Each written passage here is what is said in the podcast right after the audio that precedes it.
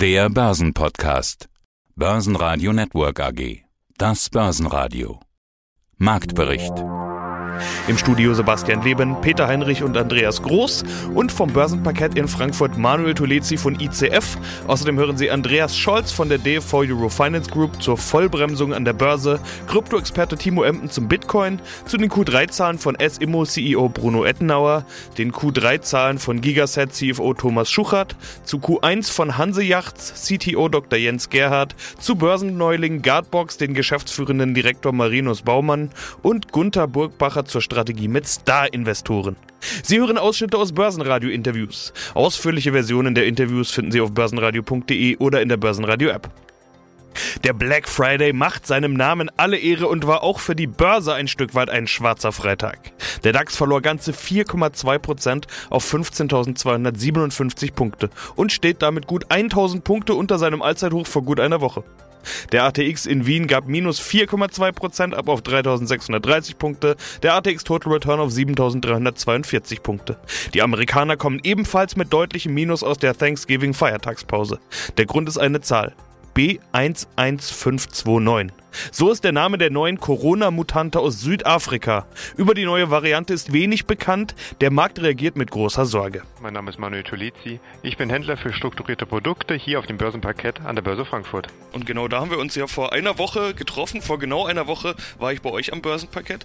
Da waren wir noch auf Rekordniveau. Ich habe von deinem Platz aus rüber auf den DAX geschaut und Kurse auf Rekordniveau gesehen, ganz knapp in der Nähe der Allzeithochs. Damals hatte ich Atta, mit dem habe ich das Interview gemacht, gefragt, ob man sich die Rekordshoch überhaupt noch merken muss. Er hat gesagt, na, das aktuelle merkt man sich vielleicht, aber ansonsten auch nicht. Heute wissen wir, ja, hätte man sich's mal gemerkt, denn wir sind plötzlich 900 Punkte tiefer. Rums, heute geht's richtig nach unten und du hast mir gerade gesagt, wir waren sogar noch tiefer. Was ist da los?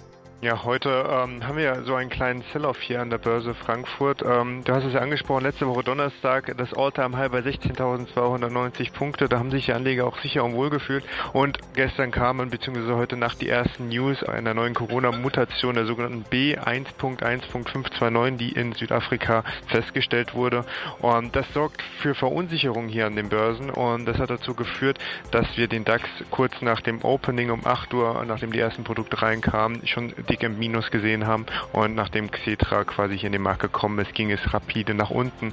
Schaut man sich den DAX Future heute an, hatten wir ein Tief bei 15.290 Punkte und das sind genau 1000 Punkte, die wir quasi in den letzten sechs Handelstagen verloren haben und das ist natürlich ein massives Brett.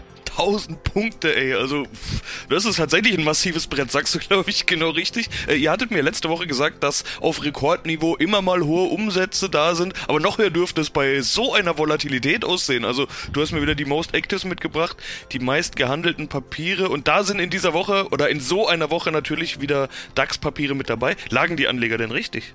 Ja, das ist natürlich immer teils, teils der Fall. Da kann man nicht richtig oder falsch sagen. Es gibt natürlich diejenigen, die DAX Calls gekauft haben. Da habe ich jetzt zum Beispiel einen Turbo Long auf den DAX mitgebracht mit einem Zeug bei 15.604 Punkten. Der ist natürlich auch genockt, sozusagen wertlos, heute Morgen in, in, den Handel gegangen. Und auf der anderen Seite natürlich die großen Gewinner, die natürlich einen DAX Turbo Put gekauft haben mit einem Zeug bei 16.300 Punkten. Und da haben die Anleger in diesem Schein auf jeden Fall richtig gelegen, weil der ging durch den fallenden Markt heute natürlich durch die Decke.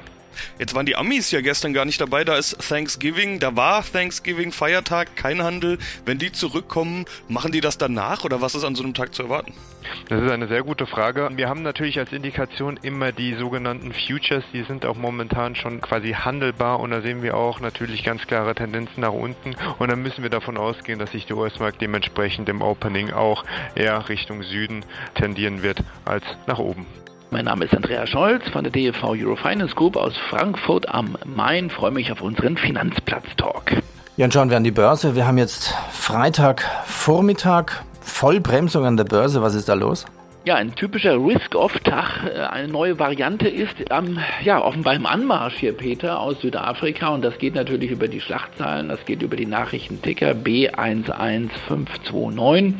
Nichts soll schlimmer sein. Das Problem ist, wir haben natürlich eine Welle gerade, die wir erleben. Also wir sind mitten in der vierten Welle. Und jetzt kommt also eine neue Mutation offenbar, die sich relativ schnell auszubreiten scheint. Und dann reagieren natürlich die Finanzmärkte. Wir sehen heute ein relativ typisches Risk-Off-Verhalten. Das heißt, wir sehen äh, Gold stärker.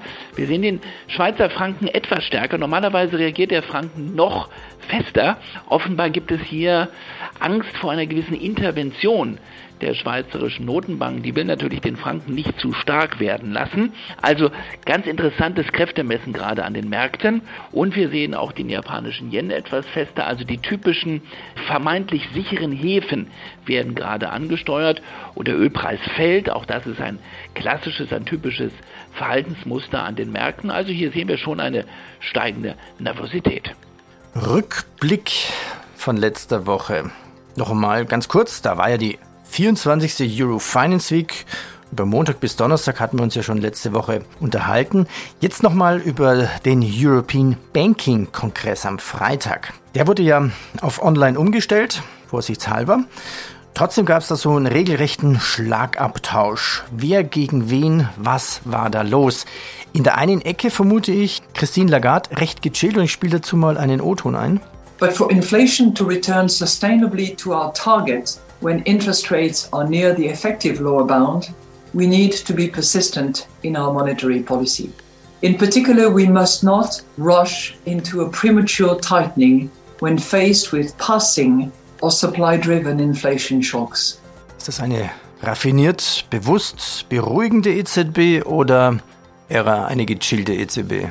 Ja, äh, sie war Madame Cool, habe ich äh, es so bezeichnet. Sehr gute Ausklammerung ihrer Rede hier. Also dieser kurze Fetzen zeigt äh, ganz klar die Haltung von Christine Lagarde das Narrativ, was sie uns hier erzählt, sozusagen die Story lautet, die Inflationsgefahren sind temporärer Natur. Wir haben hier häufig und immer wieder darüber geredet. Und es würde sogar kontraproduktiv sein, wenn die EZB jetzt zu früh einen sogenannten Tightening-Prozess startet, das heißt also gegensteuert, versucht jetzt diese Inflation zu bekämpfen, dann wäre dieser Effekt sogar kontraproduktiv und deswegen sagt sie, wir warten weiter ab.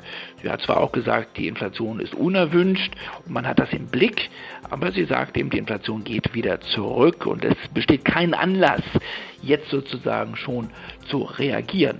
Mein Name ist Timo Enden, ich bin seit mittlerweile über 14 Jahren Marktanalyst und mein Schwerpunkt liegt auf Bitcoin und Co. Mr. Bitcoin, die diesen Titel vergebe ich dir jetzt mal einfach. Sie wird als Supervariante bezeichnet. Die neue Covid-Variante aus Südafrika, B11529.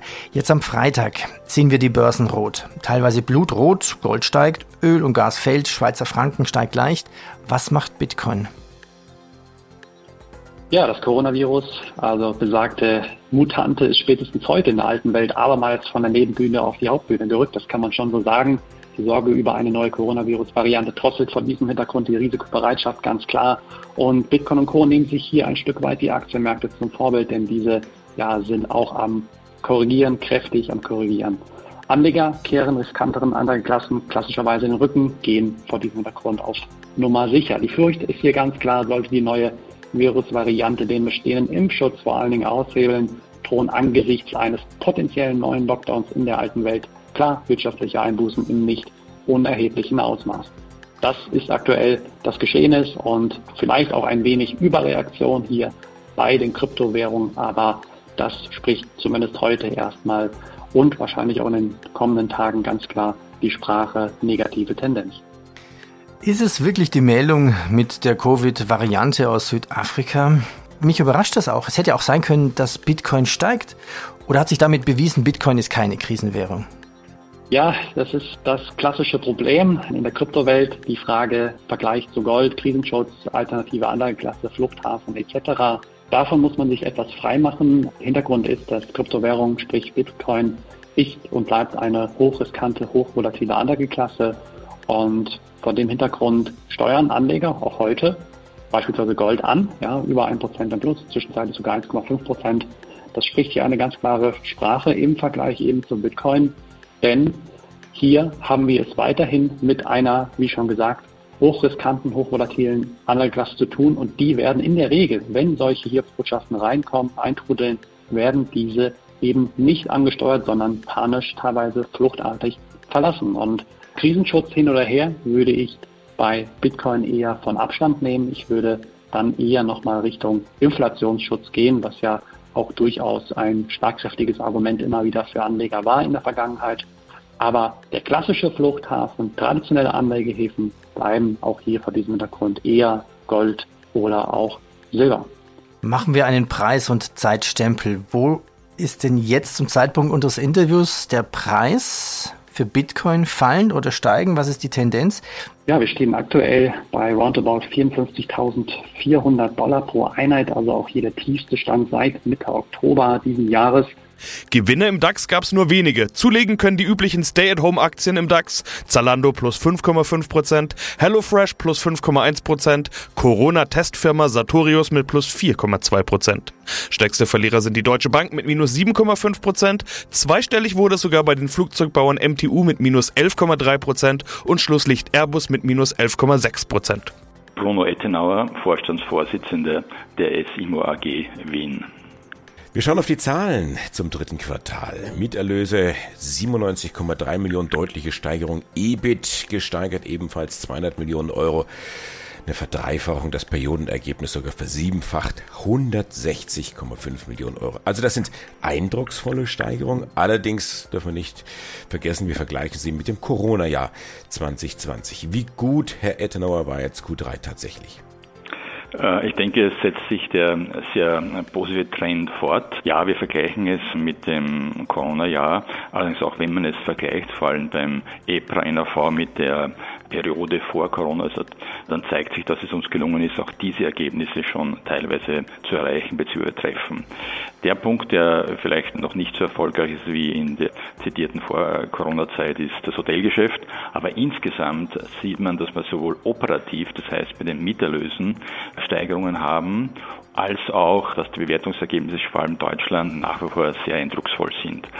Das zeigt, dass auch die, die, Strategie, nämlich einerseits in der regionalen Allokation, als auch die zuletzt angekündigte deutliche Steigerung der Investitionen in direkte Immobilien Platz greift und wir werden diesen Trend fortsetzen, auch weil wir weitere Immobilien zwischenzeitig erworben haben. Wohnen, Büro, Shoppingcenter, Hotel. Hotel haben Sie schon gesagt, läuft nicht so richtig gut. Was läuft denn da am besten? Aus meiner Sicht muss man zwei Dinge, wenn man sich die Bewertungsergebnisse im Detail anschaut, dann sieht man natürlich, dass Wohnen den größten Teilbetrag oder Beitrag geleistet hat. Aber auch das Office-Thema war sehr erfolgreich. Regional sind wir sehr zufrieden mit den Auslastungen in Osteuropa, wo wir natürlich schon mit einer gewissen Vorsicht herangehen, ist, wie sich die Wertentwicklung des deutschen Wohnportfolios weiterentwickelt. Da sind wir aber abhängig von, wie, so viele andere, auch von der politischen Entscheidung. Aber insgesamt, glaube ich, ist das Unternehmen sehr stabil aufgestellt und wie man sieht, schafft es durch diesen Multi-Asset-Ansatz Schwächen in einzelnen Asset-Klassen durch Stärken in anderen Asset-Klassen auszutauschen. Ein Punkt. Und parallel dazu natürlich auch mit dieser regionalen Allokation, nämlich so quasi eine Balance zwischen Österreich, Deutschland und CE, hier auch sogar von den, den Vorteilen von einem der Märkte immer zu profitieren. Ihr NAV liegt bei 28 Euro roundabout. Sind, glaube ich, 28, 28. Exakt. Der Kurs bei auch roundabout 20 Euro. Das, das macht einen Abschlag von 40 Prozent. Also dieser, dieser Burgfriede Stillhalteabkommen, was ja keines ist, das könnte gestört werden, wenn da jetzt einer drauf guckt auf dieses ja doch recht deutliche Missverhältnis. Sicherlich freut es uns nicht, wenn man mit einem relativ hohen Abschlag zum EPRA-NAV nicht notiert. Da sind wir aber in guter Gesellschaft mit vielen anderen auch und Sie haben auch schon die C-Immobilienanlage erwähnt etc. Das ist ein Punkt, an dem wir arbeiten müssen. Diese 20 Euro, 19 Euro Inverse heute ist nicht eine Momentaufnahme, die ist natürlich auch einen, wie sagen, einen, einen etwas eingeschränkten äh, Stimmungsbild wieder geschuldet. Nichtsdestotrotz ist das die wesentliche Herausforderung für uns, äh, den Aktienkurs dorthin auch zu bewegen und äh, die, die Schöne davon davon überzeugen, dass der WEPRA-NAV äh, nicht nur eine, eine, eine Finanzkennzahl ist, sondern etwas, was schon mit Wert zu tun hat. Ja, schönen guten Tag. Mein Name ist Jens Gerhardt, ich bin CTO von Hansia. Vor ein paar Tagen sind ihre Q1-Zahlen erschienen und da sehen wir, dass sich die Gesamtleistung mehr als verdoppelt hat, plus 138 Prozent auf 36,1 Millionen Euro. Das ist jetzt schon ein deutlicher Sprung für Q1. Sind das Nachholeffekte? Es war ja immer klar kommuniziert, dass es bei Ihnen Verschiebungen und Verzögerungen geben wird. Kommen die jetzt alle oder was ist, was ist da los? Das Quartal ist mal gut gelaufen. In der Corona-Pandemie kann man ja schwer was vorhersehen, aber ich kann mal zurückblicken und das ist mal gut gelaufen. Wir hatten alle in diesem Q1 bei uns, ist ja Juli, August, September, weil unser Geschäftsjahr im 1.7. anfängt. Das waren ja mal Monate, wo Corona vergessen schien und da konnte man wieder normaler produzieren. Die Fehlteile haben sich halbiert. Keine einziger Corona-Fall bei uns in keinem der vier Werften. Wir hatten niemanden in Quarantäne. Das war eine gute Zeit. Man sieht dann sofort und wie es dann läuft, wenn es wieder rutscht. Bei dem Auftragsbuch kann ich ja weit, weit in der Zukunft planen, Material, Personal planen.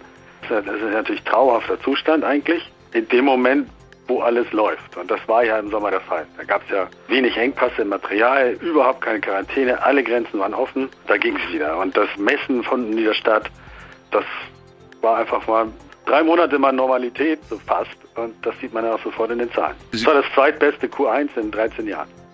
Sie konnten den Bestand auch mal abbauen. Also diese vollen Lager, die Sie vorhin angesprochen haben, wurde auch mal ein bisschen abgebaut. Also die fertigen Yachten, die auf Lager standen, wo einzelne Teile gefehlt haben, die Situation, die Sie vorhin beschrieben haben, die konnten Sie dann ausliefern. Wie ist denn die Situation? Also üblicherweise werden Sie wahrscheinlich die Lager nicht so voll stehen haben. Haben Sie dann die Lager ausgeräumt und jetzt ist alles wieder leer? Wie viel Platz haben Sie da überhaupt? Geben Sie mal Einblick in diese Situation. Ja, also es ist das meiste ist kein wirkliches echtes Lager, sondern nur ein buchhalterisches Lager nach unseren Bilanzrichtlinien. Natürlich haben wir auch die tatsächlichen echten, also Lager, wo wir sagen, für mich ist das äh, echte Lager da, wo das noch Teile sind, Kleinteile, die dann noch ein, auf den Einbau warten.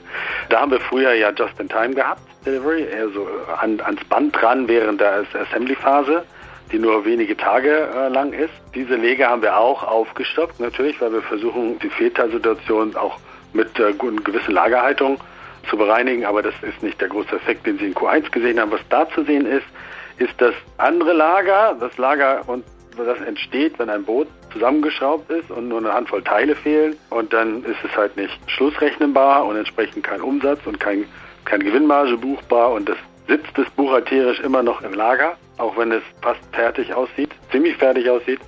Das war halt einmal mal ein Quartal, wo wir mehr fertig gebaut haben, als, als wir angefangen haben, weil das im Sommer eine gute Situation war. Die Teile kamen, die Grenzen waren offen, nirgendwo war Lockdown. Das war einfach mal wieder fast Normalität. Und dann funktioniert das. Und das, was dann passiert, sieht man im Q1, dann hat man auch gute Zahlen. Ja, wunderschönen guten Tag. Mein Name ist Thomas Schuchert, CFO der Gigaset AG, somit auch CFO der Gigaset Gruppe. Black Friday. Und Herr Schuchert, da können Sie gleich mal mit einem Vorurteil aufräumen. Ich höre immer, die Hersteller verkloppen ihre Auslaufmodelle mit Fantasierabatten auf den urunverbindlichen Verkaufspreis. Also im Klartext, echte Schnäppchen gibt selten bis gar nicht. Das mag es geben, bei uns gibt es das sicherlich nicht. Ich glaube, grundsätzlich kann man sagen, der Black Friday kommend aus den USA ist eine riesengroße Marketingmaschinerie, die sicherlich viele Leute dazu motiviert, Dinge zu kaufen, die sie vielleicht sonst nicht kaufen würden. Vielleicht hat man an der einen oder anderen Stelle dann auch noch ein bisschen die Sonnenbrille auf, und kurz vor Weihnachten sagt, damit kann man Themen heben. Und ja, es gibt dieses, was Sie gerade sagen, Gerücht, diese Aussage, dass man dort alte Produkte, End-of-Life-Produkte zu großen Rabatten äh, verkauft, um Lager sozusagen leer zu kriegen. Das ist bei uns, das mag jetzt etwas komisch klingen, ist aber so nicht der Fall. Es stimmt, auf unserer Homepage können Sie da verschiedene Dinge bei uns kaufen, aber immer zu aktuellen Preisen, respektive aktuelle Produkte zu aktuellen Preisen mit den entsprechenden Black Friday Rabatten, ganz klar. Und von der Warte aus fühlen wir uns da eigentlich auch Richtung Kunde gut aufgestellt, weil Transparenz, Querstrich auch Ehrlichkeit ein Thema ist, was bei uns im Unternehmen auch durchaus groß geschrieben wird. Dann sprechen wir doch mal über den Ausblick, ganz aktuell, den haben Sie nämlich vor wenigen Tagen auf der Umsatzseite nach unten korrigiert. Lieferkettenproblematik erreicht jetzt also auch Ihr Unternehmen. Beim Umsatz erwarten Sie 210. Bislang lag die Planung eine leichte Steigerung des Vorjahreswertes, das waren 214. Warum aber die deutliche Steigerung auf der Ergebnisseite? Nach den 1,9 planten Sie eine leichte Steigerung, jetzt mindestens 7,5 Millionen. Also das ist äh, nicht eine leichte, das ist eine deutliche Steigerung. Ist das Peitsche und Zuckerbrot?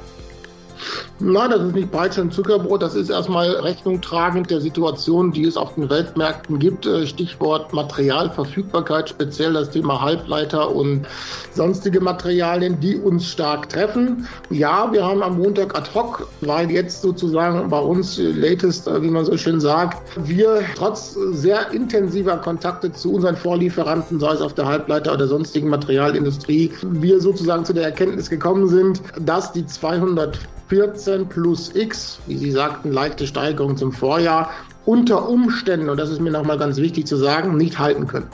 Wir sehen durchaus valide die 210, sonst hätten wir sie nicht geschrieben. Wir sehen durchaus aber auch, wie wir es in der Ad-Hoc und in der begleitenden Pressemitteilung beschrieben haben, durchaus noch das Upside-Potential in die Richtung, dass wir 2015, 2016, vielleicht auch 2017 und oder mehr machen können. Das hängt wirklich an täglich sich ändernden Situationen in der Verfügbarkeit von Materialien, speziell Chipsätzen. Und von der Warte aus ist dieses Geschäft oder dieser Teilbereich unseres äh, Unternehmens momentan extrem volatil und extrem tagesaktuell. Dementsprechend haben wir hier im Umsatz reagiert. Ja, mein Name ist Dries Baumann. Ich bin der geschäftsführende Gesellschafter von der Gerdbox GmbH, die dann wiederum eine Tochter ist von der Gerdbox SE, die mit November dieses Jahres an der Börse gegangen ist. Berlin, um genau zu sein. Guardbox, ja, dürfte vielen Hörern nicht unbedingt bekannt sein, ganz neu an der Börse, Sie haben es gesagt, aber Sie arbeiten ja gerade dran, das zu ändern. Öffentlichkeitsarbeit, IR-Arbeit, Präsentationen wie auf der Münchner Kapitalmarktkonferenz Anfang Dezember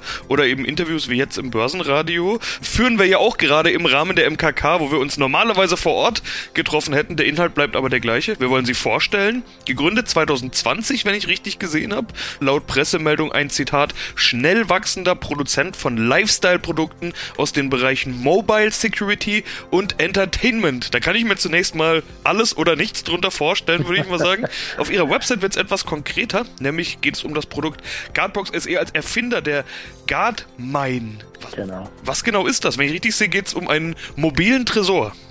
Genau, genau, genau. Also die Guardmine ist quasi das erste Produkt, womit wir jetzt nach außen kommen. Es ist ein mobiler Tresor, wo man ein, zwei Handys aufbewahren kann, sein Pass, etwas Bargeld, Hotelschlüssel, um in einer Situation, die die meisten wahrscheinlich wohl erkennen, seine Sache sicher aufzubewahren, nämlich ich liege am Strand, möchte mit der ganzen Familie ins Wasser und, und wo lasse ich dann mein Zeug. Ich kann es dann in der Gartmann sicher aufbewahren, kann sie scharf schalten. In dem Moment, wo jemand versucht, es zu stehlen, geht ein sehr lauter Alarm, wird GPS-Verfolgung eingeschalten und die Sicherheitskamera macht auch noch Fotos. Die Ergebnisse werden alle in die Cloud geschickt. Das heißt, das macht es für einen Dieb sehr unangenehm, um mit einem 100 Dezibel Alarm über den Strand spazieren zu gehen. Das war mal die allererste, allererste Anwendung, woran wir gedacht haben. Wir haben gemerkt in den letzten zwei Jahren, dass es wahnsinnig viele andere Bereiche gibt, die auch sehr viel Interesse an, an so einer Lösung haben. Das geht von Hobbytaucher bis hin zu Fahrradfahrer, bis hin zu kleinen Imbissbudebesitzer, die jeden Tag darum ein bisschen Bargeld zur Bank bringen müssen. Also wir merken, dass der Markt unglaublich Bock hat auf dieses Produkt, gerade auch die Hotellerie und Telekom und geben jetzt äh, Vollgas. Ja, schönen guten Tag. Gunter Burgbacher von der VV Harberger AG und der Greif Capital Management AG. Ich bin bei der Harberger Gruppe als Managing Director beschäftigt und bei der Greif Capital Management äh, AG als Senior Portfolio Manager. Ich habe gelesen, Sie sind auch schon sehr, sehr lange am Markt. 35 Jahre VVO zum Beispiel. Habe ich das so verstanden? Sie lassen arbeiten? Fonds, der nur in Beteiligungsfirmen investiert, also als würden quasi 40 Fondsmanager für Sie arbeiten? Wie kann ich mir das vorstellen? Also, Herr Heinrich, investieren mit Star-Investoren im Bereich von börsennotierten Beteiligungsunternehmen, das geht eben nicht nur mit Warren Buffetts Berkshire Hathaway, sondern es gibt auch noch andere, in Anführungszeichen versteckte Star-Investoren, denn die sind halt oftmals nicht so bekannt wie ein Warren Buffett oder eine Berkshire Hathaway und die sind natürlich auch nicht alle so erfolgreich, aber ich kann Ihnen sagen, Einige sind sogar noch deutlich erfolgreicher und ja, im Aktienfonds für börsennotierte Beteiligungsunternehmen bündeln wir 40 dieser Unternehmen aktuell. In Warren Buffett, in die Welt dieser Denke investieren. Wie findet man die Jungs? Gibt es quasi nur einen Warren Buffett, der so berühmt ist, aber doch etliche, die nah dran sind? So könnte man es sagen. Also wie gesagt, es läuft oftmals so ein bisschen im Verborgenen ab, weil die Firmen haben das nicht im Namen. Also es handelt sich eigentlich bei diesen Firmen um börsennotierte Beteiligungsgesellschaften börsennotierte Holdings und börsennotierte Mischkonzerne. Also die Liquidität steht hier absolut im Vordergrund und in den Namen der Firmen steht es nicht drin. Es steht ja auch bei der Berkshire Hathaway nicht drin. Ja, eigentlich ist es heute ein Mischkonzern, aber ich meine, er hat mal angefangen als Beteiligungsgesellschaft, indem er die Berkshire umgebaut hat aus dem Textilbereich eben in eine Beteiligungsgesellschaft, dann in eine Beteiligungsholding und ich sag mal, wenn ich heute drauf gucke, eigentlich ein Mischkonzern, weil sowohl Investments als auch Akquisitionen gelaufen sind. In Summe sind wir hier über 100 und äh, das Ganze auch noch weltweit diversifiziert ist in verschiedene Sparten, Branchen und das Ganze auch über Tochtergesellschaften organisiert ist. Und deswegen gibt es definitiv mehr, aber man muss tief reinschauen. Börsenradio Network AG Marktbericht